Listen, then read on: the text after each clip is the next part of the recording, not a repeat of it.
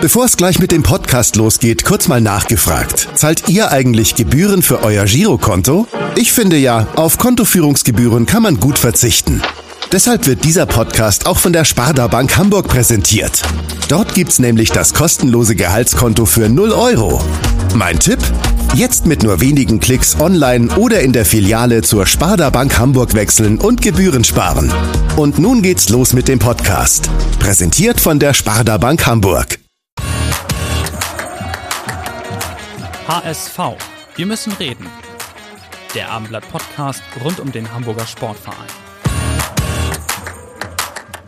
Moin Moin und herzlich willkommen zu einer ganz besonderen Ausgabe unseres Podcasts hier in unserem Abendblattstudio.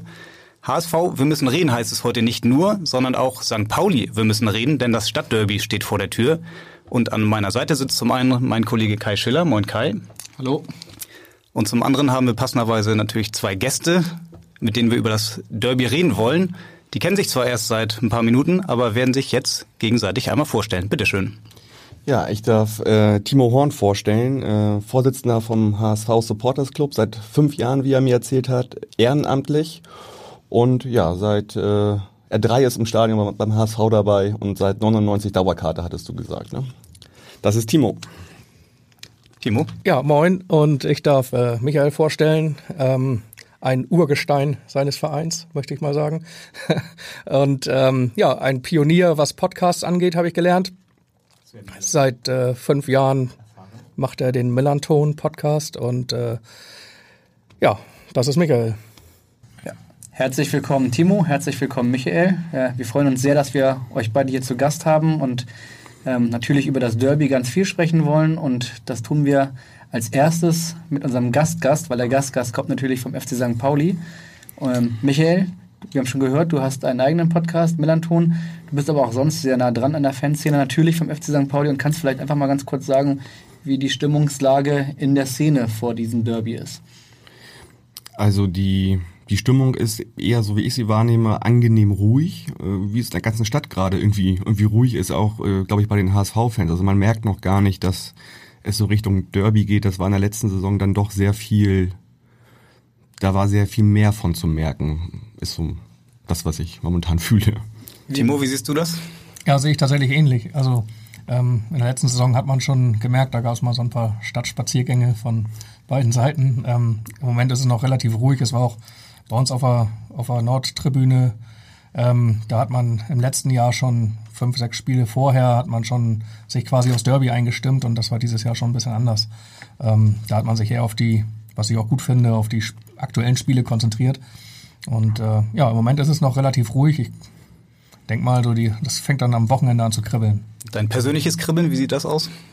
Mein persönliches Kribbeln ist vor jedem Spiel immer da, aber vor solchen Spielen natürlich ganz besonders, muss ich ganz ehrlich sagen. Also für mich ist das Derby schon ein wichtiges Spiel.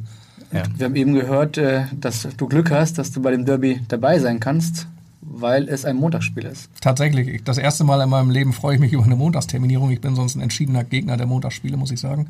Aber ich muss beruflich am Wochenende nach Österreich auf eine Messe und äh, ja, tatsächlich äh, Montag bin ich dann rechtzeitig zum Derby wieder da. Das hätte ich Sonntag nicht geschafft. Die DFL hat es gut mit euch gemeint.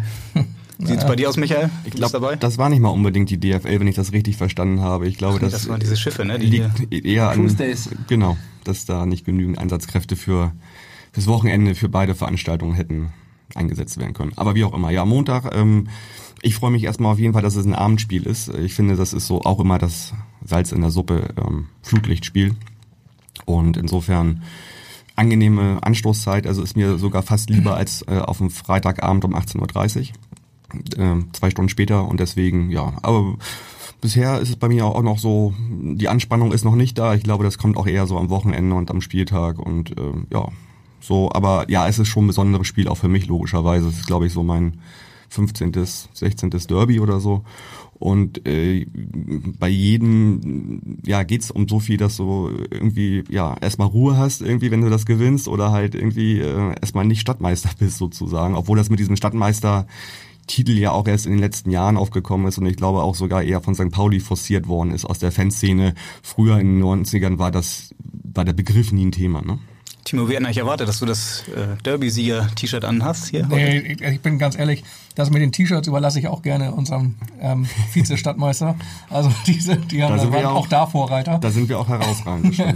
Deswegen, also ich habe mir tatsächlich kein Derby-Sieger-T-Shirt gekauft oder so. Also da, da bin ich kein großer Fan von.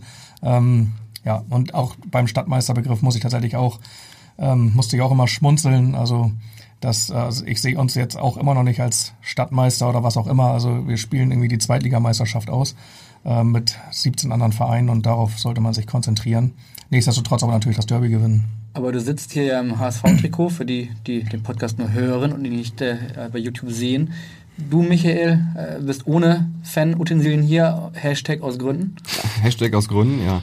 Ja, tatsächlich, ich lehne halt äh, Fan-Utensilien ab. Ähm, das ist vielleicht auch so eine, so eine eigenwillige Meinung, die ich da vertrete, aber ich bin der Meinung, dass äh, das eher einen nachgeordneten Wert hat, sowas zu tragen. Ich finde, wenn du nicht im Stadion deinen Mund aufkriegst und supportest aus, ja, mit vollem Körper und voller Energie, und dich trotzdem vollhängst mit irgendwelchen Fans und dann hat das halt für mich weniger Wert. Also ich versuche halt den Verein anders zu unterstützen und das, das, zu zeigen. Du hast gesagt, seit 15 Jahren machst du das nicht mehr? Also vorher ja. warst du auch in Kutte Häng, und na, St. Pauli-Trikot? Auch eher dezent, aber das hängt tatsächlich auch damit zusammen, dass es natürlich... Ähm, Timo hat es gerade gesagt, also äh, diese Sache mit Merchandise und T-Shirts ist ja wirklich sehr groß bei St. Pauli. Und ich sehe halt äh, in meinem Leben sehr viele Menschen, die Sachen tragen und ich frage auch immer so und merke dann halt sehr oft, dass sie halt vom Fußball keine Ahnung haben. Also es ist tatsächlich, was ja auch schön ist, ein gesellschaftliches Ding zum Teil, aber viele tragen es halt so aus aus Gründen, Hashtag aus Gründen, aus anderen Gründen als ich. Und insofern äh, ist es mir halt wichtig, irgendwie den Verein anders zu supporten und das funktioniert bei mir nicht über irgendwelche Sachen, die ich nach außen hin darstelle. Ihr habt gesagt, ihr freut euch natürlich beide auf das Derby, seid aber noch nicht so richtig ganz doll in Derby-Stimmung. Ähm, wir haben mal den HSV-Trainer Dieter Hecking gefragt, wie so seine Vorfreude auf sein erstes Stadtderby ist. Ja, ich bin da immer so ein bisschen zweigeteilt. Einerseits weiß ich um die Bedeutung ja, und trotzdem, wenn man es zu hoch hängt, dann kommt es auch oft dazu, dass so eine Pattsituation entsteht im Spiel. Ja, so wie es hier letztes Jahr im Hinspiel war, na, wo im Vorfeld sehr, sehr viel äh, über dieses Derby geschrieben, geschrieben stand, gesprochen wurde. Und dann war es ja sportlich äh, eine Nullnummer wieder. Ja, eine Nullnummer. Im Rückspiel war es keine Nullnummer. Das hat Dieter Hacking offenbar nicht gesehen. Äh, was erwartet ihr für ein Spiel? Michael? Ja, zunächst muss man natürlich sagen, dass der HSV sehr, sehr gut in die Saison gekommen ist. Das sieht man ja anhand der Zahlen, anhand der Ergebnisse und hat einen herausragenden Kader sich zusammengestellt, hat da einmal gut durchgewechselt, gute, gute Spieler geholt und auch mit Hacking als Trainer einen hervorragenden Trainer. Ähm, ja, insofern kommt der HSV als Favorit. Ich erwarte, dass da der HSV das Spiel machen wird und ich erwarte aber auch, oder ich glaube daran, dass Jos Lugukai die richtige Taktik wählen kann. Man hat es in den letzten Spielen gesehen, er ist halt sehr variabel in, in der Taktik. Ähm, wie er die Spieler einstellt und aufstellt und da wird auch viel sozusagen durchgetauscht und er guckt immer, ja, glaube ich, welcher Gegner da kommt und kann darauf das richtige Mittel finden. Und insofern, ja, wir sind der Underdog, wir sind nicht der Favorit in dem Spiel und ich glaube, genau da könnte die Chance für uns liegen. Be bevor du antwortest, Timo, ähm, Michael, du hast eben, eben äh, uns erzählt, dass du 550 Spiele roundabout geguckt hast. Ähm, mhm. Kannst du dich an das Spiel erinnern, wo Dieter Hacking ja. Warst du im Stadion? Das war, da war, hat er für Hannover gespielt und hat drei Tore geschossen in der ersten Halbzeit, glaube ich, in 27 Minuten. Hattrick, danach wurde er wegen eines Muskelfaserrisses ja. beim dritten Tor direkt ausgewechselt. Und ich kann mich sogar noch daran erinnern, ich war nicht in Hannover, ich habe es im Videotext gesehen, wie man es in den 90ern gemacht hat und äh, ja, da klingelte das ordentlich und da sah man immer wieder Hacking, Hacking, Hacking, genau. Und aber sonst ist er ja auch, glaube ich, nie als Spieler großartig in Erscheinung getreten. Zumindest nicht als äh, also Hattrick-Torschütze. Also, genau, also zumindest als Trainer wahrscheinlich eher erfolgreicher als denn ja, als Gab Spieler. ja auch mit Lübeck dann mal ein Spiel gegen St. Ja, Pauli, das hast du da, wahrscheinlich auch verdrängt. Da war ich tatsächlich bei dem Spiel. Und das war schon eine herbe Geschichte. Es hat mich auch. Äh, Ergebnis bitte? Ja, das waren 5-0, ne? 6-0? 6? Ich ja. glaube auch 6, ehrlich gesagt, aber ja. seht ihr nicht so genau. Ja, da erinnere ich mich an eine, an, eine, an eine Begebenheit, an so einem Imbiss in Lübeck, wo ein damals vielleicht Zehnjähriger zu mir sagte, so auch für euch kommen bessere Zeiten, wieder bessere Zeiten. Und das hat mich schon echt ganz schön runtergezogen. Also in Lübeck vom Zehnjährigen, Timo guckt gerade ganz zufrieden, ganz glücklich. Ja, sowas habe ich natürlich öfter gehört in den letzten neun Jahren. Auch für euch kommen wieder bessere Zeiten. Ähm, nee, aber zum Derby zurück. Ähm, ich erwarte da natürlich auch nicht, dass, dass uns St. Pauli das wieder so einfach macht wie in der letzten Rückrunde. Ähm, da war ich sehr überrascht, muss ich ganz ehrlich sagen. Und ich glaube, dass sie uns jetzt einen deut deutlich härteren Kampf liefern, liefern werden. Und ähm, ja das, was wofür das Millantor dann einfach auch steht. Ne? Also den, den, das Spielfeld über den Kampf annehmen und ähm, dann wird man sehen, wer am Ende die Nase vorn hat. Also ähm, so einfach, wie es im letzten Jahr war, ja. oder in diesem Jahr, in der letzten Saison war. Man hat die Bilder jetzt alle nochmal gesehen, wie die HSV-Spieler da vor der Kurve gefeiert haben. War das für dich so der schönste Tag des Jahres? Es war auf jeden Fall das geilste Spiel des Jahres, auf jeden Fall. Ähm, und natürlich, das war da. Ähm, also wir, wir mussten uns ja nun auch tatsächlich ich glaube, sieben Jahre lang diese Stadtmeistergesammel anhören ähm, von einem, von, von, von einem, von Fans eines Vereins, die einmal gegen uns gewonnen haben und dann durch den Abstieg nie wieder angetreten sind quasi. Das ist, äh, und das war dann schon eine ganz gute Genugtuung. Auch, dass es nicht so ein ermogeltes, glückliches 1-0 war, sondern wirklich ein deutliches Spiel. Das war schon genug. Auch nicht damit gerechnet, dass er das absteigt, ne? sonst wären sie auch mit abgestiegen, dann hätten sie den Titel noch behalten. Ja, genau. Ja. Oder? Michael, du guckst so. Nie, also äh, das Gute, wie ich momentan die Situation äh, empfinde, ist, also ich dachte jetzt, okay, nach dem 4-0, dann werden wir die auch ein paar Jahre nicht wiedersehen. Das Schöne finde ich eigentlich, dass wir sie jetzt wiedersehen und vielleicht da ein bisschen nochmal wieder äh, rumärgern können in zwei Spielen. Das finde ich eigentlich gerade schön. So. Ihr seid ja beide, ähm, wir freuen uns natürlich, dass ihr hier seid und ihr seid auch ganz piesig. Ähm, mögt ihr eigentlich äh, jetzt in Wahrheit euren den, den, Konkurrenten mögt ihr den nicht? Habt ihr ein neutrales Verhältnis äh, zum jeweils anderen Club oder, oder eine doch gewachsene Antipathie. Michael. Das hat sich gibt es wahrscheinlich auch so verschiedene Lebensphasen. Ne? Also ich gehe schon sehr lange zu St. Pauli, seit 30 Jahren. Das war vielleicht als junger Mensch anders. Da, dann liebt man vielleicht diese Antipathie vielleicht auch ein bisschen mehr aus. Heutzutage ist das eigentlich, man kennt so viele HSV-Fans, man beguckt das. Äh, in den letzten Jahren hat man sehr viel gelächelt über den Verein natürlich und geschmunzelt. Jetzt, Gab ja auch genug Grund dafür, ne? Genau. So, jetzt äh, hat man fast das Gefühl, man, müsste, man müsste sogar irgendwie sagen, das, was die gerade machen, also auch so Thema Jatta, ist ziemlich cool und man müsste fast sagen, ey, cool, wie ihr das gemacht habt einfach. Also insofern, ja, äh, also ich kenne halt viele HSV-Fans, ich rede mit denen so ansonsten, ja. Hättest du, hättest du dich gefreut, wenn sie aufgestiegen wären oder umgekehrt freust du dich, dass sie noch zwei Spiele ich Saison habt? Ich freue mich schon, dass sie noch, na, noch mal das, das zweite, genau. Also weil auch viele in meinem Bekanntenkreis halt mit der Attitüde in die erste Zweitligasaison gegangen sind, so das Ding, ja, da spielen wir alles, alles in Grund und Boden. Und insofern habe ich mich gefreut, dass das nicht so gekommen ist und dass wir jetzt, wie gesagt, die Chance haben, einfach nochmal da dieses 0 zu 4 äh, nochmal anders zu gestalten irgendwie. Und vielleicht dann mögen die gerne aufsteigen, aber vielleicht haben wir dann unser, trotzdem unser Erfolgserlebnis. Also ich glaube, wir werden diese Saison auf jeden Fall nicht um den Aufstieg äh, mitspielen. Wir haben halt so eine, eine mindestens, eine sogar vielleicht zwei Saisons vor uns, wo viel passiert, viel im Umbruch ist. Man sieht halt, wie Jos Lubukai auf junge Spieler setzt und so weiter. Da ist halt viel im Wandel. Ja, aber wir werden auch nicht gegen Abstieg spielen. Also das, das sehe ich auch nicht.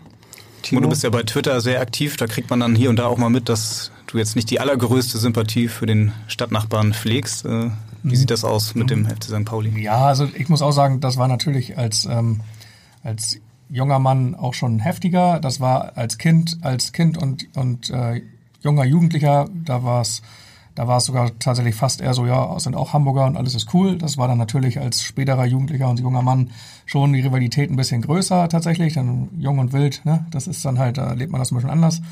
Und ähm, ja, heute ist es tatsächlich so, ich, wenn ich ehrlich bin, ich mache die immer noch nicht. Ich finde da vieles äh, tatsächlich zu aufgesetzt. Ähm, das, was Michael auch sagte mit dem, mit dem Merchandise, dass man, man, wenn man mal jemanden mit einem Totenkopfpullover sieht, der sieht, der weiß halt manchmal oder meistens nichts, äh, nicht, was, was das eigentlich bedeutet, sondern es ist eher so ein Lifestyle-Thema.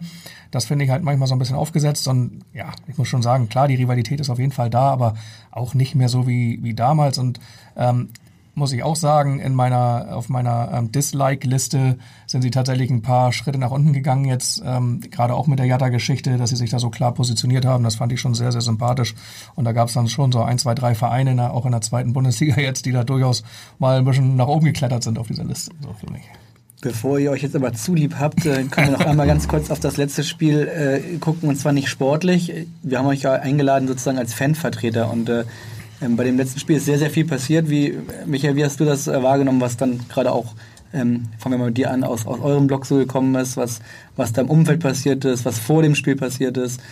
Ähm, vielleicht kannst du mal kurz Stellung beziehen. Ja, also der Spielverlauf, klar, den, den, kennt jeder irgendwie und was halt in der Südkurve passiert ist, hat auch jeder gesehen. Ähm, ich sitze, ich habe einen Sitzplatz auf der Gegend gerade, wo aber gestanden wird. Das nannte sich früher äh, Singing Area. Äh, Block 1, Block 2 in der Gegend gerade und äh, ich habe natürlich die Unmutsäußerungen halt von Leuten auf der Gegend gegenüber den Leuten auf der Süd gespürt, gemerkt, so. Und äh, da war halt vieles im Argen und das gab tatsächlich einen Zerriss innerhalb der Fanszene. Es gibt ja nicht diese eine homogene Fanszene, das, das äh, gibt's ja nirgendwo, das vergessen ja viele auch immer, wenn wir über Fanszenen reden. Ähm, da gab es halt diese Unmutsäußerungen und äh, da waren Sachen dabei, die zurechtkommen, aber auch viele halt nicht so. Also ähm, ich wundere mich dann immer über Menschen, die sich echauffieren über Sachen, die andere machen da sind sie in der Lage, ganz groß zu brüllen, sich laut zu artikulieren, aber wenn es um den Verein, den eigenen Verein geht, dann sind sie mucksmäuschen still und das ist so eine Empörungskultur, die ich nicht nachvollziehen kann. So und ähm, deswegen äh, sehe ich das eher kritisch, was rund außerhalb der Süd passiert ist. Das sehe ich viel, viel kritischer, als was da passiert ist. Also da sind auch Sachen passiert, aber da, da ist St. Pauli auch spitze, das immer intern aufzuarbeiten. Und da arbeitet die aktive Fanszene, wie man sie, sag ich mal so schön nennt, auch mit dem Verein zusammen. Und da passiert viel, was ihr nicht mitbekommen werdet, was niemand mitbekommt. Und da wird das halt auf, aufgearbeitet. Und dann fordern halt immer Leute, dass sich diese Leute in der Südkurve irgendwie da mal ähm, positionieren müssen und sich erklären müssen. Und das ist, finde ich, halt. Wer sind denn diese Leute, wenn du das sagst? Naja, also so Leute in Foren und so weiter, die wollen dann, ja, die müssen doch mal erzählen, was sie da gemacht haben. Ich glaube nicht, dass sie das müssen, dass man das verlangen kann von Menschen, dass sie sich erklären. Das, also Leute können sich selbst erklären. So, und wenn sie das nicht wollen, dann tun sie es halt. Aber nicht, sie ne? haben es ja erklärt, nämlich bei dir im Podcast. Äh, ihr hattet äh, Ja. äh, relativ äh, schnell nach dem Spiel USP, die Ultras von St. Pauli, bei dir im Podcast. Ähm, Also ja, ich muss immer dazu sagen, du sagst immer äh, bei deinem Podcast, das ist, äh, wir sind Oh, zehn oh ja. Leute. Sorry, genau. Wir sind auch zwei Formate. Also das ist die Monatssendung, bei der mache ich nicht aktiv mit. Äh, ich mache das Format Tageszeitung bei uns. Also wir sprechen immer vor dem Spiel, nach dem Spiel mit dem gegnerischen Fan.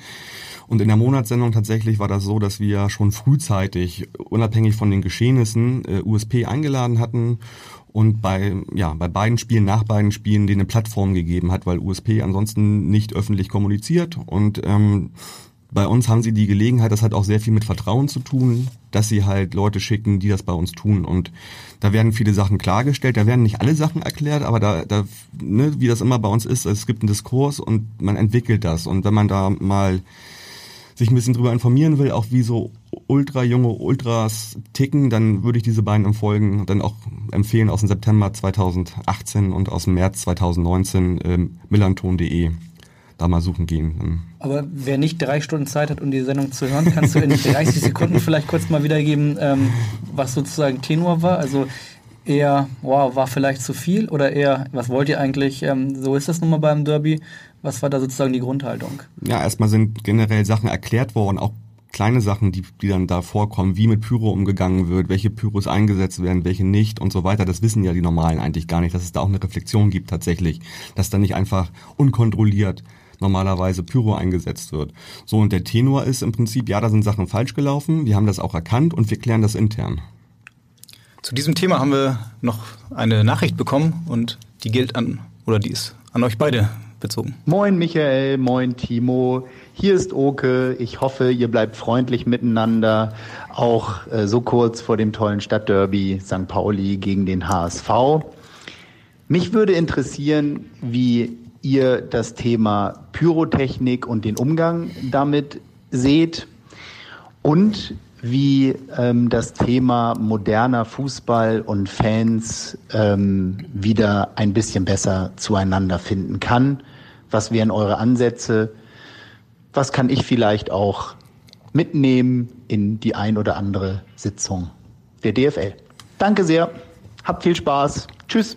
Zwei Fragen, äh, zwei große Fragen, aber fangen wir vielleicht mal mit dem ersten Punkt an. Ähm, mit, mit Pyro, wie hast du es damals gesehen im, im Hinspiel und äh, also im Rückspiel? Und äh, Timo, wie ist deine grundsätzliche Haltung dazu? Also ähm, das war natürlich schon heftig und viel. Ähm, wo ich dann schlussendlich tatsächlich die Hände über dem Kopf zusammengeschlagen habe, war nachdem der Schiedsrichter schon mit Abbruch gedroht hat und beim 4-0 beim HSV dann nochmal eine Fackel anging, wo ich gedacht habe, so, pff, jetzt hätte man, die hätte man sich auch sparen können. sogar noch mal kurz nervös. Ja, genau. Und da wurde sogar auch unser Capo noch mal kurz nervös, der auf dem Zaun saß so. Ähm, grundsätzlich ähm, habe ich kein großes Problem mit Pyro. Ich finde, dass man endlich Lösungen finden muss, wie man sowas gefahrlos, legal und sicher in Stadien benutzen kann. Sind ja nun einige Vereine, arbeiten ja auch tatsächlich dran. Auch der HSV. der HSV. Unter anderem der HSV, genau. Ähm, ich hoffe, da findet man, findet man Konsens auch zusammen mit den Ultras, ähm, dass sowas in Zukunft funktioniert, weil ich finde finde es als Stilmittel immer schön anzusehen, aber man muss natürlich aufpassen, dass man keine Menschen verletzt. Das ist, sollte oberstes Gebot sein. Genau. Und die zweite Frage war, ähm, was man machen kann, damit Fans und von Oke gerade und ah, der moderne Fußball. Der moderne Fußball, genau. Also die Fanszene, wie das. Genau, da sollte man darauf aufpassen, dass man genau das Gegenteil von dem tut, was die deutsche Nationalmannschaft tut, finde ich. Ähm, die sich tatsächlich im, glaube ich, teuersten Hotel in ganz Deutschland in Hamburg eingebucht haben. Ähm, Angeblich, weil die anderen ja, ausgebucht waren. Ja, wie auch immer, ist mir egal. Aber ähm, kein einziges öffentliches Training, null Kontakt zu irgendwelchen Fans. Hauptsache der Merchandise-Bus hat rechtzeitig auf, dass die Leute da alles kaufen können. Und also das fand ich wirklich erschreckend. Und ähm, ich habe das auch schon öfter mal gesagt, dass ein Länderspiel in Hamburg, Deutschland gegen Holland, ist, das, da wäre ich vor 15 Jahren oder so, wäre ich, wär ich nichts geiler gefunden als das äh, quasi. Und äh, ja, heute hat's mich total kalt gelassen. Warst auch nicht da? Ich war nicht da. Ich, also, das heißt, ihr habt dafür die, auch die wunderbare Choreo gesehen? Die, voll, ey.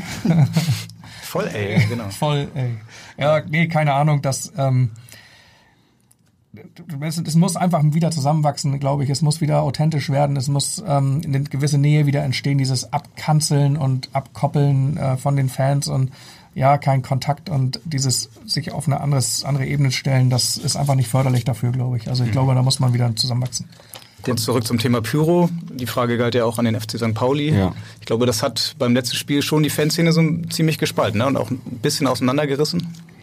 Ja, das ist ja nur, das manifestiert sich dann in so einer Pyro-Aktion. Äh, an sich, glaube ich, gibt's da halt so diese Fanschaft bei St. Pauli, die wird immer älter, USP in der Süd ist eher jünger. Ich glaube, das ist auch halt so ein Generationending irgendwie. Die verstehen einfach nicht mehr, was da passiert und, und warum sie das so machen, warum es nicht diesen englischen Support gibt, wie früher in den 90ern zum Beispiel und so weiter. Und das eskaliert dann in so einer Aktion.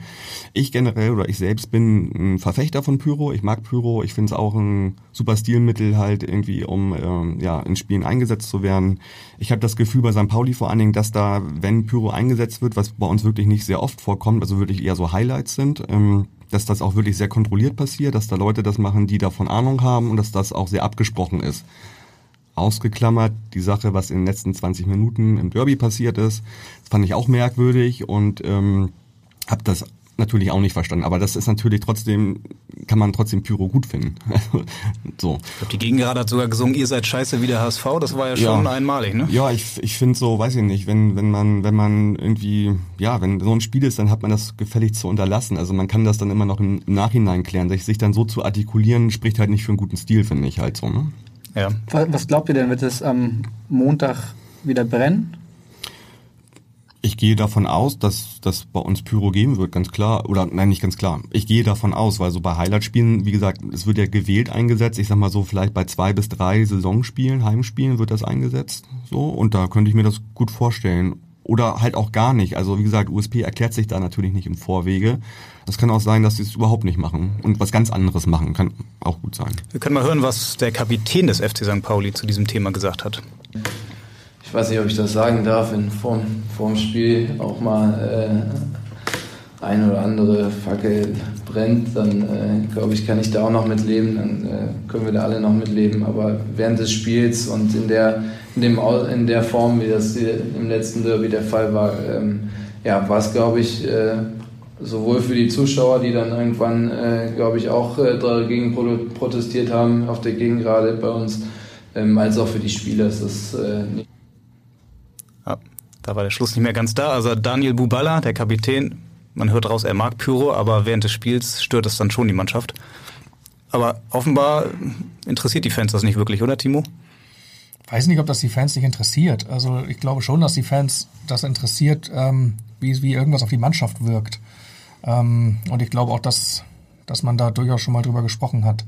Aber ähm, ja, ich glaube nicht, dass die mit Absicht irgendwas tun, was, was irgendeiner Mannschaft schadet. Also das, das halte ich für ausgeschlossen.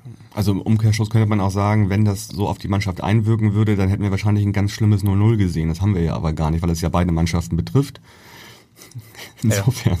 Gibt aber welche, die sagen, das stört sie in der Konzentrationsphase, auch vor allem vor dem Spiel, ja, gerade wenn halt das Spiel angepfiffen wird. Halte ich eher für eine Ausrede. Gab, glaube ich, ja, gegen Darmstadt ja. im Volkspark war das mal so, nach fünf Minuten brannte es dann schon und äh, ja, da war dann also, erstmal der, die, die Anspannung weg bei den Spielern. Also ich habe mal, ähm, als wir auswärts in Darmstadt gespielt haben mit diesem Höhenfeuerwerk, Danach war ich mit einem Spieler mal unterwegs, der gesagt, der mich ernsthaft gefragt hat, warum das nicht jedes Spiel so ist, weil er das total geil finden würde. Ich glaube, das, das war auch schon fast ein Feuerwerk, ne? Das war auch tatsächlich auch ein Feuerwerk, ne? Also das war schon äh, beeindruckend, auch wie man sowas überhaupt Stadion kriegt, ist schon dann beeindruckend. Ähm, und äh, also der hätte das am liebsten jedes Spiel gesehen und also ich sage jetzt keinen Namen, aber ähm, da ist halt dann jeder Spieler anders. Die einen pusht das vielleicht und die anderen pusht es ja nicht. Und es gibt auch viele Leute, die sich da in der Konzentration gestört fühlen. Ich glaube, das kann man auch nicht alles so über einen Kamm scheren. Geschmäcker sind natürlich äh, verschieden. Ähm, natürlich darf man Pyrotechnik auch, auch hübsch anzusehen finden. Trotzdem gibt es natürlich auch von vielen die Meinung, ähm, dass, dass das gefährlich sei. Ähm, ja, du hast Kinder, ich weiß gar nicht, ob du Kinder hast. Hm. Kann man damit ins Stadion gehen, kann man damit nicht ins Stadion gehen? Kannst du, Michael, der Meinung etwas abgewinnen, wenn Leute sagen, dass sie es ein bisschen nervt, wenn äh, Ultras dann das zu sehr zu ihrer Sache machen und nicht äh, äh, und sozusagen die Attitüde haben, dass das wenn sie das möchten, dann möchten sie das und dann ist ein bisschen egal, was der, Recht, was der Rest möchte? Ich kann das erstmal akzeptieren, dass jemand so eine Meinung hat, das kann ich schon. Ähm, was ich immer nicht akzeptieren kann, ist, dass halt so Gewalt und Pyro in einen Topf geworfen wird, was ja immer so der Narrativ ist. Das wird man, ne, also das wird meistens gar nicht aufgelöst und da finde das finde ich halt einen großen Fehler tatsächlich. Also es ist nicht gleich Gewalt mhm. mit Gewalt zu setzen, gleichzusetzen. Aber ansonsten klar, wenn niemand damit Probleme hat und wenn jemand sagt, äh, wenn mir der Rauch irgendwie in den Mund, in die Lunge kommt und ich muss husten, dann ist das ja halt so. Kann man jetzt ja nicht äh, abwägen. Aber ich glaube, wenn das nur eine gefühlte Bedrohungs- oder ein gefühltes Bedrohungsszenario ist, dann müssen wir mal drüber reden, ob das nicht irgendwie seine eigenen, eigenen Ängste sind, die über die man vielleicht mal vielleicht dann auch mal was nicht reden muss und nicht das eigentliche Problem sind. Stichwort Bedrohung ähm, beim wir wollen jetzt nicht zu viel über Pyro rechnen, äh, reden, aber beim letzten Spiel, ähm, da sind wir uns, glaube ich, einig, ging es tatsächlich ein bisschen über das Normale hinaus. Und zwar nicht nur was Pyro betrifft, sondern ähm, der Mannschaftsbus vom HSV wurde äh, beschmissen am Anfang. Wie weit kann, darf, soll Antipathie gehen? Ähm, Gibt es irgendwo auch mal Grenzen, wo man sagen kann, okay, hier sind wir jetzt way over the top oder wie seht ihr das? Michael. Also Antipathie darf sich immer in lauten, in lauten Gesängen äußern, finde ich. Und das ist dann mein Maximum.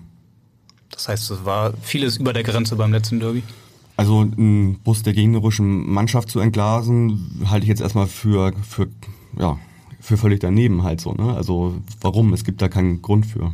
So, das, ich will auch nicht, dass mein Bus entglast wird. Und auch wenn ich mit dem Fanbus durch Dresden fahre, möchte ich auch nicht, dass der entglast wird. So, Nee. Ich gehe mal davon aus, dass du das ähnlich siehst. Ja, sehe ich absolut ähnlich. Und ähm, bei mir geht es tatsächlich auch so, dass ähm, man kann da ähm, Gesänge anstimmen, man kann auch äh, verbal da jeglicher Antipathie Luft lassen gerne, aber ähm, es wäre auch nicht mein Ding, das irgendwie ähm, in Gewalt gegen Menschen oder Sachen ausleben zu lassen. Also das finde ich auch äh, tatsächlich over the top. Muss gegen Eckfahren ist okay, wenn man gegen, da Gegen so Eckfahren ist super, ja. Ja.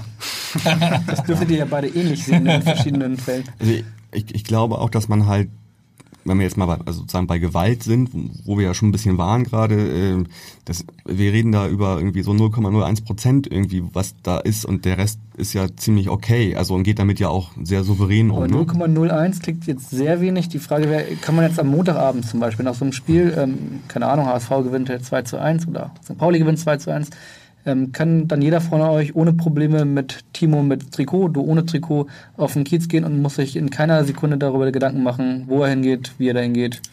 Auf dem Kiez weiß ich jetzt nicht, aber beim letzten Derby zum Beispiel bin ich mit der Bahn angereist und bis zum Hauptbahnhof waren alle S-Bahnen gemischt. Und da gab es gar nichts. Also es war total entspannt. Also ich glaube, man muss an solche Spiele trotzdem immer mit einem gesunden Menschenverstand rangehen. Eigentlich äh, guck zu, dass du nicht irgendwo alleine bist. Guck zu, dass du vielleicht in größeren Gruppen dich aufhältst. Wenn du noch auf den Kiez äh, willst, dann guck, wo, wo du da hingehst und guck auch mal nach hinten. Das kann ich schon empfehlen. Also das sollte man auch tun natürlich. Aber das ist, äh, das, das würde ich jedem empfehlen, der irgendwie in der Großstadt unterwegs ist, ist äh, auch unabhängig vom Fußball einfach mal zu gucken, wo bin ich eigentlich gerade und bin ich hier richtig und kann nicht irgendwas passieren. Das ist ja immer so. Ne? Also mhm. immer Augen auf und wachen Verstand. Timo, beim Thema Eckfahne hast du gerade ein bisschen gelacht. Das Bild von Tom Mickel ist, glaube ich, noch präsent, wie er da die Eckfahne umtritt.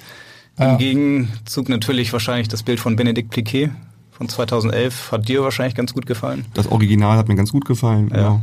ja. Das andere schlecht kopiert oder gut gemacht, Timo? Ach, ich weiß nicht, dass ich glaube, das gehört auch ein bisschen dazu, ne? dass man, dass man sich da dann auch mal so ein Spaß oder so, so, so eine Frotzelei in dieser Form dann auch, glaube ich, auch erlaubt, zumal ja Benedikt Benedikt Pliquet auch eine HSV-Vergangenheit hatte vorher und äh, ich weiß nicht, was ihn so verstimmt hat, äh, dass er das dann beim ersten, bei dem, bei dem, bei dem ähm, Sieg von St. Pauli bei uns dann so machen musste, aber ich finde das dann In mal. Der Mixzone sagt er damals, ich wurde hier vom Hof gejagt. Ja, okay, alles klar. Also, ich glaube, er sagte noch ihr Arschlöcher, aber.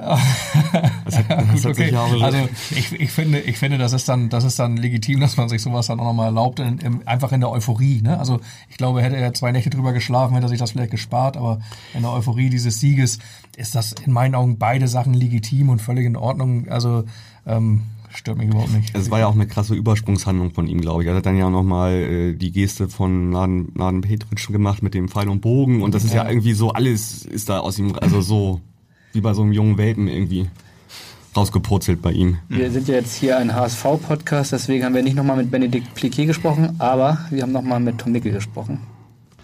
Hey Timo, hier ist der Tom Mickel. Ich habe auch noch eine Frage. Auf was können sich denn unsere Fans am Montagabend freuen? Kannst du da schon was verraten oder ist das alles geheim? Ich glaube, das würde nicht nur mich, sondern unsere gesamte Mannschaft interessieren. Also, sag mal was. Ja, Timo, sag mal was.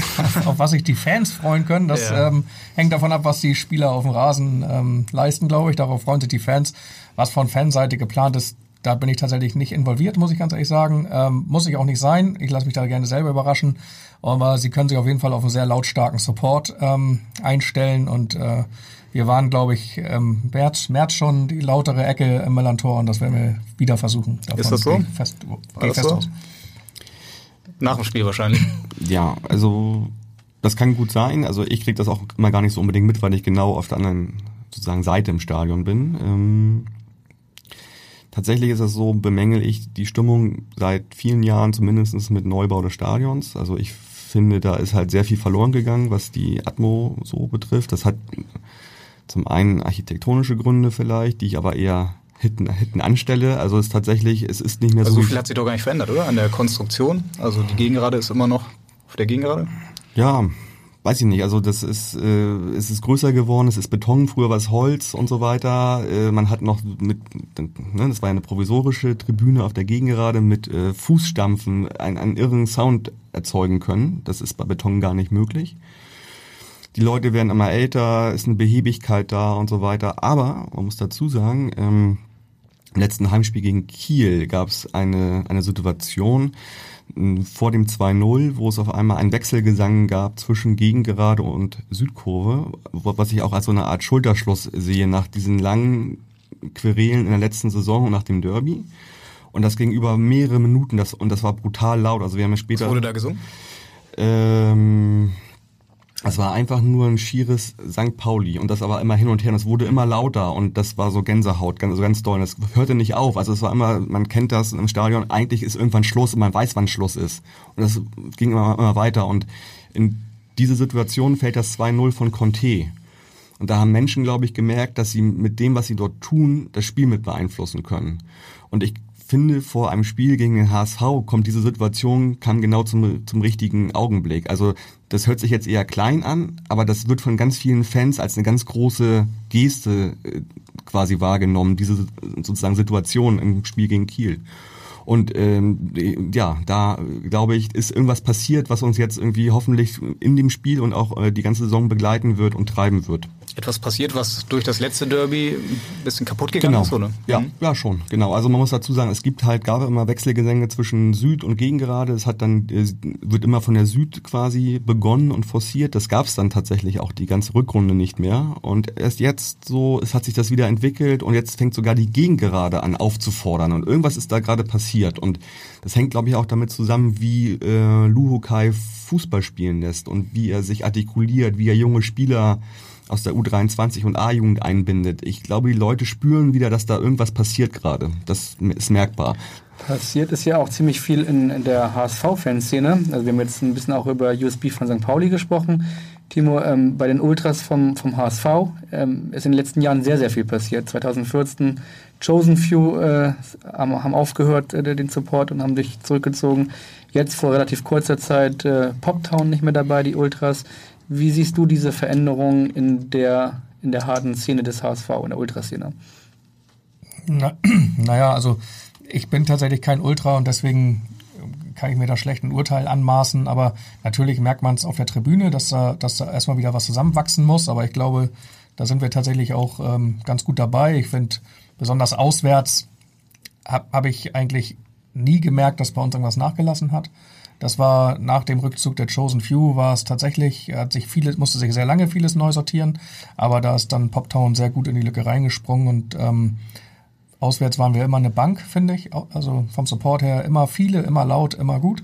Ähm, zu Hause musste da vieles wachsen und ähm, ja, die Castaways sind ja nun auch viele Ex-Chosen Fueler und ähm, ja, die füllen jetzt diese Lücke, die vielleicht äh, Poptown da gelassen hat, auch wieder sehr gut. Waren, sind ja nun auch schon dann anderthalb Jahre dabei gewesen. Das heißt, die haben sich auch sortiert, hatten auch schon ihren Vorsänger und ähm, ja, auch da, glaube ich, sind wir durchaus wieder gut aufgestellt und gerade auswärts, also gibt es nicht so viele Szenen in Deutschland, die da mit dieser Reisefreudigkeit und dieser Lautstärke in dieser Regelmäßigkeit auch da sind. Das finde ich schon tatsächlich ganz gut und auch zu Hause ja, wird es von Spiel zu Spiel besser. Du hast gesagt, ähm, du bist kein Ultra, du bist ja aber ähm, sozusagen der Sprecher der Supporters, also der, der, der, der Fanorganisation. Wie ist denn dann dein, dein Austausch mit den Supporters? Gibt es da einen Austausch? Wie stelle ich mir das also, vor? Trifft man sich irgendwie once in a while im Fanhaus? Gibt es gar keinen Austausch? Wie, wie? Doch, einen Austausch gibt es schon. Also tatsächlich ist der Supporters Club ja nun nicht ein Fanclub in dem Sinne, sondern ist die Abteilung fördernde Mitglieder und die unter den HSV-Fans oder Fußballfans sind halt im Supporters Club. Und ähm, auch viele Ultras sind Mitglied im Supporters Club, manche auch nicht. Aber klar gibt es einen Austausch. Also ich sehe mich nicht als Sprecher der Fanszene, sondern ich sehe mich als Vorsitzender des Supporters Clubs. Das sind viele Aufgaben. Und mit Sicherheit ist es nicht der Sprecher, sondern vielleicht mal jemand, der seine Meinung sagt. Aber ähm, ja, einen Austausch mit Ultras gibt es auf jeden Fall. Wir sehen uns im Stadion. Da gibt es einen losen Schnack. Es gibt ab und zu mal ein Treffen, wo man dann auch mal ein bisschen verbindlicher spricht. Und ähm, es gibt auch gemeinschaftliche Aktionen, wie jetzt die Choreo gegen Hannover zum Beispiel, äh, war halt eine Gemeinschaftsaktion zwischen dem Supporters Club und dem Nordtribüne e.V., der ja so eine Art Dachorganisation der verschiedenen Ultragruppen ist. Und äh, ja, das äh, kann man, glaube ich, so zusammenfassen. Michael, du hast eben von dem besonderen Moment am Millantor gesprochen. Jetzt gab es beim HSV neulich auch einen sehr besonderen Moment gegen Hannover mit der Situation um Baccariata. Wie hast du das wahrgenommen, diese Stimmung? Da ist ja schon was passiert auch, oder? Es ist die ganze ähm, Geschichte um Baccariata ist halt, was passiert beim HSV. Das, äh, was ich als ganz außergewöhnlich erachte, ähm, der HSV hat nun wirklich alles andere als eine homogene Fanszene. Da sind sehr viele verschiedene Gruppen, sehr viele verschiedene Menschen. Und ähm, da kann man nicht sagen, die kann man nicht in eine Schublade stecken, sondern es sind ganz viele verschiedene Schubladen. Und gerade bei der Jatta-Geschichte haben tatsächlich alle an einem Strang gezogen. Also ich habe kann mich nicht erinnern, wann ich sowas mal erlebt habe. Es gab immer mal einen Spieler, den fanden die einen super, die anderen fanden ihn blöd und ne, also so eine Westermann-Geschichte zum Beispiel, wie man das damals von damals kennt, wo es immer auch in Social Media immer so diesen Zoff untereinander gab, den, den, der nicht auf, auf der Tribüne zu sehen war, aber gerade so viele verschiedene unterschiedliche Meinungen, auch teilweise mit verhärteten Fronten. Die ganze Ausgliederungsgeschichte, die ja wirklich einen tiefen Graben hinterlassen hat, ist vielleicht noch ein viel besseres Beispiel. Und äh, ja, bei Bakker war es jetzt tatsächlich alle mit einer unfassbaren Energie in die gleiche Richtung und ähm, auch sehr viele Statements gesagt haben, am Ende ist es egal, was dabei rauskommt, der ist einer von uns. Und das fand ich schwer beeindruckend und ähm, und hat sogar der Stadtnachbar anerkannt. Genau. Und naja, von uns erwartet man das natürlich auch oder kann man das erwarten? Das, das, das ist jetzt nicht eine Überraschung, glaube ich, oder? Also oder war das für euch eine Überraschung? Es so? war in dem Sinne tatsächlich keine Überraschung. Ich habe es auch erwartet, aber da die Rivalität so hoch ist, hätte ich auch einfach mir vorstellen können, dass, dass man einfach gar nichts dazu sagt. Hätte auch passieren können. Also, also es hätte mich schon schwer enttäuscht, hätte St. Pauli dann auch angekündigt, sie würden Einspruch einlegen in die Spielwertung. Ähm, das hätte ich mir nicht vorstellen können tatsächlich. Aber man hätte auch einfach nichts dazu sagen, wie zum Beispiel Chemnitz das gemacht hat. Ähm, aber was beim HSV da passiert ist, war für mich was ganz Besonderes. Und man hätte die Geschichte ja auch nicht schöner zu Ende schreiben können als mit diesem Tor ähm, mit, diesen, mit dieser Auswechslung, wo er dann auch noch zufällig an der Tribüne vorbei muss, weil es diese neue Regel gibt, dass er auf der anderen Seite am schnellsten Weg rausgeht, äh, wo er einfach frenetisch von allen gefeiert wird ähm, und dann am nächsten Tag sich diese ganze Blase quasi in Luft auflöst. Mhm. Ähm, da ist beim HSV sehr, sehr viel passiert. Eine Wagenburg-Mentalität, alle zusammen an einem Strang und äh, ich hoffe, dass das auch auf die Mannschaft äh, ja. einzahlt und hat es, glaube ich, auch. Hat man ja auch beim Tor gesehen. Ja. Michael, hast du das Gefühl, dass der HSV insgesamt ein bisschen politischer geworden ist und sich dem FC St. Pauli sogar ein bisschen angenähert hat? Also ich glaube nicht, dass der HSV ein politischer Verein ist und ich glaube auch nicht, dass dort viel politische Arbeit geleistet wird. Äh, Timo möge musst du einsprechen. Aber, aber gleich lass ihn erstmal ausreden. Ich, ich weiß natürlich, wie sich die aktive Fanszene positioniert und äh, also da ist natürlich schon Politik ein Fokus, aber die breite Masse, ich weiß nicht mal, ob die bei uns so ist. Also, äh, ob, also klar, wir geben uns nach außen als politischer Verein, aber äh, ich kann jetzt auch nicht sagen, dass das 100 Prozent wahrscheinlich mittragen irgendwie, weil ähm, wir sind bei 30.000 sind wir einfach auch ein Querschnitt der der, sag ich mal, Gesellschaft und, und da wird es auch irgendwie alles geben. Leute, die nicht politisch sind, Leute, die vielleicht sogar sagen, das hat nichts im Stadion zu suchen. Da frage ich mich aber tatsächlich immer, dass das Leute bei St. Pauli sagen könnten, ist für mich verwunderlich tatsächlich, aber solche Leute gibt es garantiert auch. Also ich glaube auch, ich glaube auch nicht, dass der HSV ein politischer Verein ist. Ähm, ich glaube, das wollen wir auch gar nicht sein, sondern wir wollen in erster Linie ein Fußballverein sein. Aber ich glaube, dass der HSV eine gewisse Haltung hat und die er dann in diesen Momenten auch gerade wie mit Baccariata eben auch dann nach außen trägt und was ich auch gut und richtig finde. Also ähm, der Fokus sollte aber auf Fußball liegen und nicht auf Politik. Also das können die in Berlin machen. Ähm, und aber natürlich wird auch politische Arbeit geleistet, also ähm, auch mit Unterstützung des Supporters Clubs. Es gibt dieses Netzwerk Erinnerungsarbeit, ähm, haben ja vielleicht einige schon mal von gehört. Das ist halt ähm, ein Zusammenschluss aus ganz vielen verschiedenen Menschen, Supporters Club, äh, Mitarbeiter im HSV, HSV-Museum, äh, aktive Fanszene, ganz normale Fans, die, die auf der Tribüne sind, die davon Wind bekommen haben, die da sich da an der politischen Arbeit beteiligen, die dann eben ja die Erinnerungsarbeit und gerade das den HSV ähm, auch in dieser Zeit, was wieder was der HSV in dieser Zeit gemacht hat, ähm, aufarbeiten und äh, Leuten zur Verfügung stellen, um das Wissen einfach zu fördern. Gibt es sowas bei St. Pauli auch? So eine Art Netzwerk-Erinnerungsarbeit, wo man sich mit der Vergangenheit auch beschäftigt? Ja klar, also wir haben ja sogar ein eigenes, also, oder wir haben auch ein eigenes Museum im Stadion ja, wo dann auch so Sachen passieren und wir ja machen ganz viele Sachen, also Holocaust-Gedenktag, äh, ganz viele Vorträge, so da passiert ja einiges. Ich, ich klar, bei uns, also ich meine, wir sind der politischste Verein wahrscheinlich irgendwie in Deutschland sowieso und vielleicht sogar mit mit mit in Europa wahrscheinlich irgendwie. Und natürlich ähm, ist da klar, dass das, dass da ganz viel passiert und die, äh, auch im Hintergrund ja die, die organisierten Fenster passiert ja ganz viel. Äh. Du, ihr kennt, ich will das jetzt gar nicht aufwärmen, über diese alten äh, äh Stereotypen, St. Pauli links, HSV rechts. Ähm, eben hat Hendrik gefragt, äh, ob du das Gefühl hast, ähm, dass sich sozusagen der HSV an St. Pauli angenähert hat. Und jetzt nochmal die Nachfrage, ähm, wenn man die alten Stereotypen aus den 80ern nimmt und jetzt äh, den Stand quo heute sich anguckt, würdest du ähm, noch immer sagen, nee, eine Annäherung kannst du da nicht erkennen oder ähm, interessiert äh, dich nicht so richtig? Es oder? geht da ja nicht um Annäherung, sondern äh, sagen wir so, dass äh, von 80 oder von den 80er Jahren bis heute, ich würde das eher was ich nicht, Evolution nennen. Ne? Also Leute entwickeln sich weiter. Und äh, früher war es durchaus normal, dass einfach ein Verein sich nicht zu irgendwelchen politischen Sachen geäußert hat, bis man irgendwann erkannt, dass Politik halt überall stattfindet und natürlich auch im Stadion. Und ähm, ja, also ja. Timo, du hast gesagt, der HSV will auch gar kein politischer Verein sein.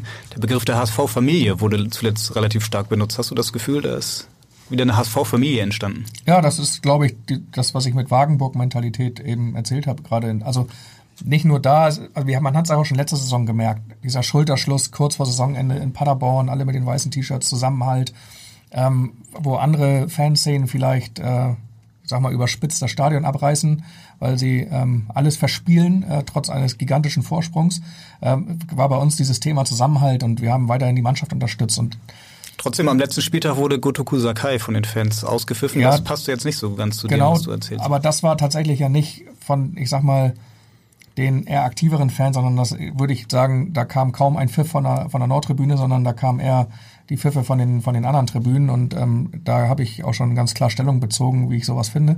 Ähm, ich finde, jeder, der das Trikot mit der Raute auf der Brust trägt, hat Unterstützung verdient und ähm, und ich bin fest davon überzeugt, dass jeder Spieler auch ähm, im Rahmen seiner Möglichkeiten immer das Beste gibt. Und äh, dafür kann ich jemanden einfach nicht auspfeifen, finde ich unterirdisch. Und das gerade an einem Spieler festzumachen, ist unfassbar schlecht. Aber ähm, das wurde auch gerade, also das hat auch die aktive Fanszene und viele aktive Fanclubs auch haben das genauso gesehen und äh, haben sich davon stark distanziert. Mhm. Und ich glaube auch, dass das beim HSV so in dieser Form nicht mehr ja. vorkommt. Bei St. Pauli würde sowas wahrscheinlich auch gar nicht passieren, oder? Da werden die Spieler ja eher noch gefeiert, auch wenn sie mal schlecht gespielt haben. Na, es hat sich auch ein bisschen geändert, ne? Also auch diese, diese, diese, diese Selbstironie, die, die ist ein bisschen, die ist ein bisschen kapeister gegangen in den letzten Jahren, finde ich so. Und dieses, dieses, es würde uns ganz gut zu Gesicht stehen, dass wir ein bisschen mal wieder ein bisschen mehr dahin kommen, auch so. Also diese Ironie reinzubringen, die Spieler auch mal zu feiern, wenn sie schlecht sind und das alles mal mit einem Augenzwinkern zu sehen und nicht so, nicht so ernst zu nehmen. Ne? also dieser schmale Grad, den der FC St. Pauli hat, weil er ja, ja auch. Also wir müssen da ja mal ganz klar drüber reden. Also ich bin seit 30 Jahren bei St. Pauli. Ich habe nie, wir haben nie in der Zeit einen Titel gewonnen. Wir hatten nie große Ambitionen, äh, doch Ambitionen schon.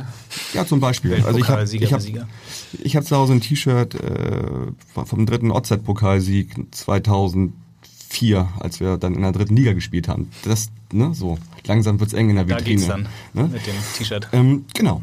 Ähm,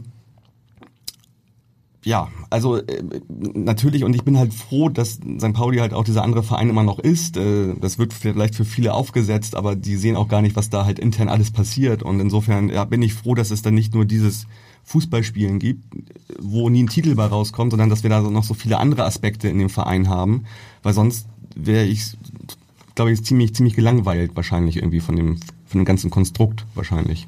Du hast eben gesagt, äh, du weißt gar nicht genau, ähm, kannst ja vielleicht auch nicht wissen, was äh, beim HSV sozusagen noch abseits des, des Rasens passiert. Ähm, es passiert tatsächlich relativ viel in der Fanbetreuung. Ähm, wir haben auch ein Statement von äh, dem leitenden Fanbetreuer Cornelius ähm, Grübel und der hat eine Frage an Timo. Moin Timo, hier spricht Cornelius aus dem Team der Fanbeauftragten. Ihr habt heute wahrscheinlich schon viel über das ähm, anstehende Stadtderby gesprochen. Mich würde interessieren, ob du mal ein anderes Stadtderby live erlebt hast und äh, wie es so im Vorfeld ähm, war, wie das äh, Derby abgelaufen ist und ob es Unterschiede zum, zum Derby hier in Hamburg gab. Erzähl doch mal. Ähm, Cornelius Göbel vielleicht zur Erklärung leitet die Fanbetreuung. Das ist, glaube ich, der richtige Auftrag, äh, richtige Begriff. Wird vom HSV auch bezahlt, du ja nicht, du bist genau. ehrenamtlich tätig. Genau, also ich habe tatsächlich schon zwei andere Stadtderbys gesehen. Das eine ähm, werden die meisten, wird die meisten überhaupt nicht interessieren. Das war Austria Lustenau gegen FC Lustenau in der zweiten österreichischen Liga. Ähm, das war tatsächlich das ist auch egal. Also da passiert gar nichts. So, das interessiert einfach auch äh, in der Stadt kaum jemanden. So. Ähm, und das zweite, was ich gesehen habe, das war schon ein bisschen brisanter. Das war ähm, Rangers gegen Celtic, ähm, das Old Firm im Ibrox Park. Ähm, ich muss jetzt lügen, ich glaube, das war 2012. Das war das letzte Old Firm, bevor die Rangers ähm, in die vierte Liga strafversetzt wurden, ähm, wo Celtic hätte im Ibrox Park Meister werden können und die Rangers am Ende 4-2 gewonnen haben. Das war eines der emotionalsten Spiele ähm, von der Stimmung her, die ich, an die ich mich überhaupt erinnern kann. Das Stadion hat gebebt. Ähm, das war tatsächlich auf, auf Rangers Seite so eine, auch so eine jetzt erst recht Euphorie in diesem Spiel, was dann auch, ja, Gott sei Dank gewonnen wurde aus meiner Sicht.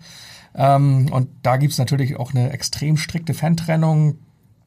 Da machen auch die, die Cops überhaupt keine Gefangenen, so ungefähr. Also das ist relativ strikt, die Polizeitrennung. Also die Spiele finden immer irgendwie um 13 Uhr statt damit man ähm, nicht so viel Zeit in den Pubs hat und äh, auch im Nachhinein ist da überall, also glaube ich, noch eine höhere Polizeipräsenz als bei uns fast, würde ich behaupten. Ähm, Vielleicht ganz kurz zur Erklärung. Ja. Äh, Rangers, äh, Freundschaftsverein vom HSV, Celtic, äh, befreundet mit dem FC St. Pauli. Ja, genau, tatsächlich. Und, also, und ich glaube, da ist einfach auch die Rivalität auch historisch gewachsen noch äh, viel heftiger als bei uns. Ähm, und in Europa fällt mir, glaube ich, kein Derby ein, was so eine gewachsene Rivalität hat wie da. Es hat ja auch sehr viel politische, äh, fast schon religiöse, ähm, ja, religiös-politische Hintergründe, so würde ich mal sagen.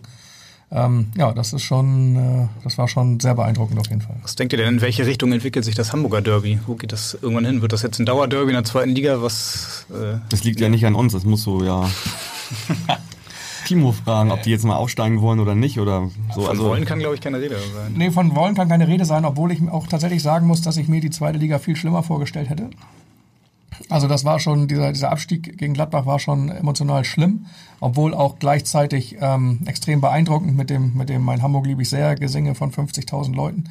Ähm, und das war schon diese, diese Reise ins Ungewisse, aber ich muss sagen, dass mir die, dass mir die erste Saison, obwohl dieser sportlichen Schwierigkeiten, hat mir das, hat mir das extrem viel Spaß gemacht, mal sowas wie Sandhausen zu erleben. Das ist tatsächlich, äh, wo man. Echt jetzt? Das fand ich total geil. Man fährt auf so einen abgemähten Acker, ähm, wird freundlich begrüßt, geht an, durch diesen kleinen Wald mit der, mit der, mit der Kleintierzucht direkt hinterm Gästeblock. Das fand ich schon, das war was, das war mal was Neues. Das, äh, das nichts Ähm, Neues mehr. Ob ich das jetzt jede, jede, also zehn Jahre am Stück sehen muss, weiß ich auch nicht. Aber das war fürs erste Mal war das einfach schwer beeindruckend, fand ich, fand ich schon ziemlich cool.